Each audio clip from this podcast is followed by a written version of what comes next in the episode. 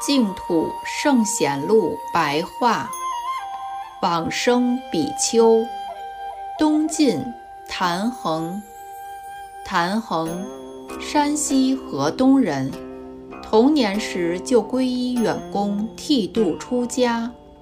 佛门以及世间的内外经典书籍无不通达贯彻。德行清高，孤独不群。常常有大群的驯鹿温顺地围绕在他禅坐座位的旁边。自从入了庐山莲社之后，即专一心志，一佛念佛。东晋安帝义熙十四年（公元418年），端坐合掌，高声念佛而往生。出自《东林传》。